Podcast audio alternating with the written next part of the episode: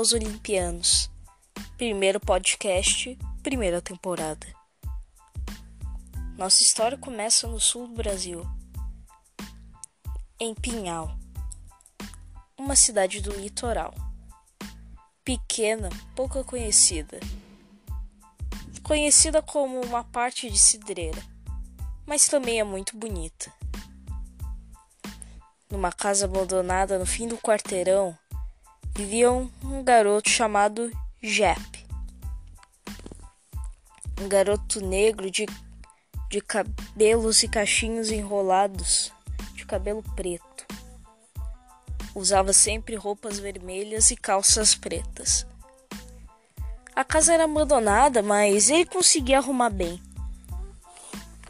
A casa não era muito maltratada, pois ela foi abandonada há pouco tempo.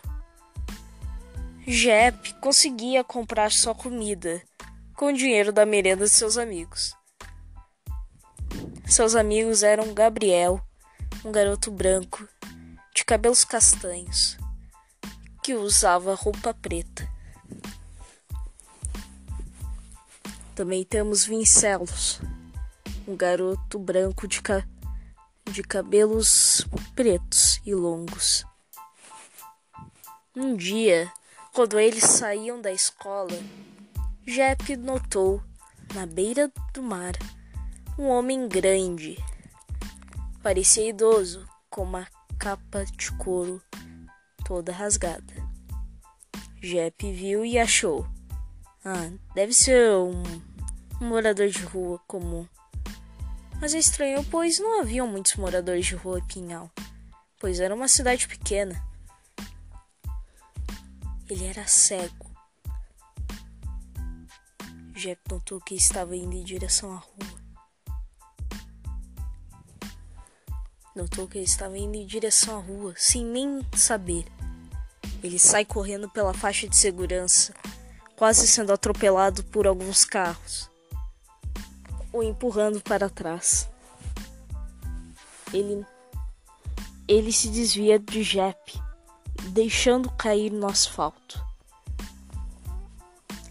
Ele olha e depois sai andando como se nada tivesse acontecido. Os amigos olham para Jep e dizem: Cara, por que você fez isso, mano? Eu acho que ele nem era cego. Jep diz: Não sei, foi um instinto.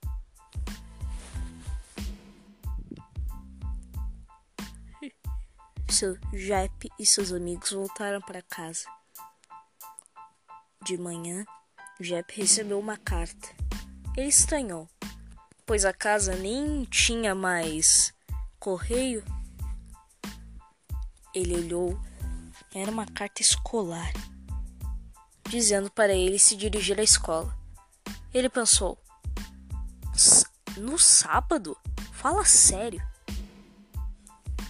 A caixa de correio parecia ter mais uma carta dizendo: Sim, é no sábado. Venha agora. Jep estranhou. Mas foi mesmo assim, pois era uma obrigação escolar e achou que ia valer nota.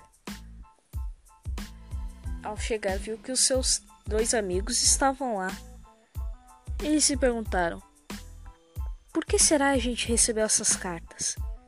As cartas eram idênticas, só o Jep que recebeu uma carta a mais pela sua reclamação. Então, das nuvens surgiu o vulto de luz que desceu. Era um homem grande também, idoso. Jep olhou e imediatamente reconheceu. Era o senhor que ele, que ele tinha evitado de atravessar a rua é você? Caramba, cara, você poderia ter pelo menos dito um obrigado no lugar, não ter nos chamado aqui. O homem misterioso disse: Mas eu não chamei vocês para isso. Então chamou por quê, cara? Meu nome é Zordon. Eu sou o centésimo filho de Zeus e agora estou gerenciando Tô gerenciando o campo de reclamações olimpianos. Como é que é? Jep e seus amigos disseram ao mesmo tempo. Bom, eu vou explicar como é que funciona. No Olimpo existe um centro de reclamações onde as pessoas falam suas reclamações e os deuses veem o que podem fazer. Bom, eu, eu é que lidero essa gerenciação. E agora vocês são. E agora eu irei recrutar vocês. Tá bom, mas e se a gente não quiser? Exatamente.